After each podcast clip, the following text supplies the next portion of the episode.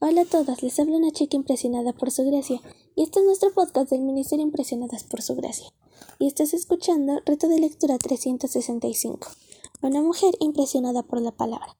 El día de hoy, marzo 27, nos situamos en el día 86 de nuestro reto de lectura y hoy leímos 1 de Samuel 21-23. En la porción de hoy vemos la obsesión de Saúl por perseguir a David para matarlo. Varias cosas llamaron mi atención en la lectura. Número uno es que el sacerdote Ahimelech ayuda a David cuando éste miente, haciéndole pensar que estaba en una misión para el rey. Ahimelech le entrega a David a sus y a sus hombres el pan consagrado, algo que estaba reservado exclusivamente para los sacerdotes.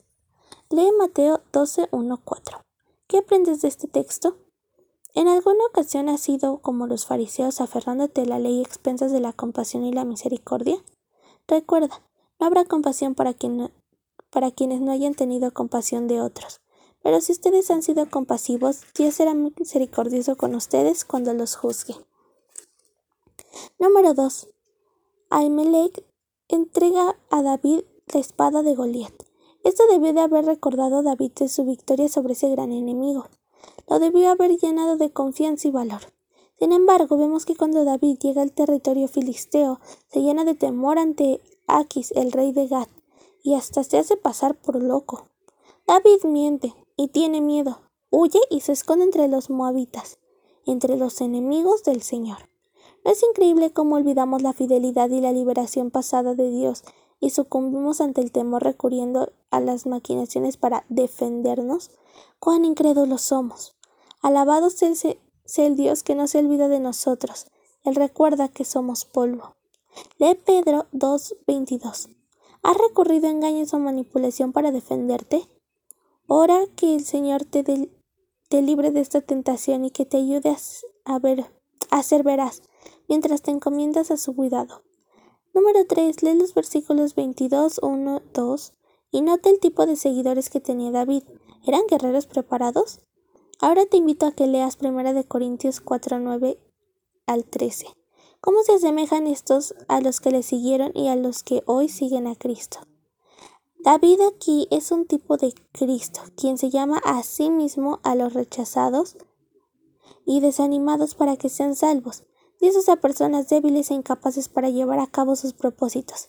Diferencias entre Saúl y David. Número 4. Comparte cuáles puedes encontrar con nosotras. Saúl estuvo dispuesto a matar a los sacerdotes en su loca obsesión por perseguir a David. Hace unos días leíamos que deja en libertad a aquellos que Dios les manda destruir. Pero ahora manda asesinar a estos hombres sin pensarlo dos veces. Saúl mandó a matar a filo de espada y no le importó que fueran sacerdotes, ni sintió culpa en hacerlo, simplemente porque esto apoyaba su causa. Por otro lado, David se adjudica la muerte de estos hombres. ¿Qué te muestra esto del corazón de David? Saúl no consultó en ningún momento al Señor para terminar su plan de acción. Prefería escuchar la voz de sus hombres, quienes lo animaban a hacer lo que estaba en su corazón. ¿Buscas la dirección de Dios en su palabra y en el consejo de otros hermanos fieles antes de actuar o prefieres escuchar la voz de su corazón engañoso? David siempre consultó al Señor su plan de acción o de ataque, y el Señor le alertaba los planes a Saúl, ayudándole a escapar. Este pobre clamó y el Señor le oyó, y lo salvó de todas sus angustias.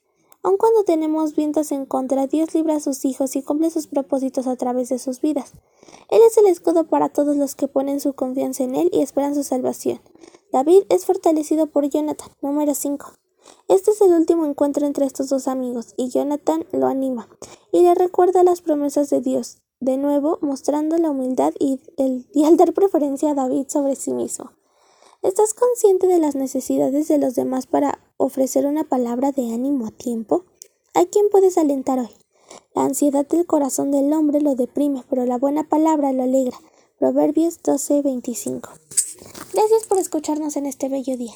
Nuestra oración es que Cristo viva en tu corazón por la fe, y que el amor sea la raíz y el fundamento de tu vida, y que así puedas comprender cuán alto, cuán ancho, cuán profundo es el amor de Cristo. Hasta luego, bendiciones.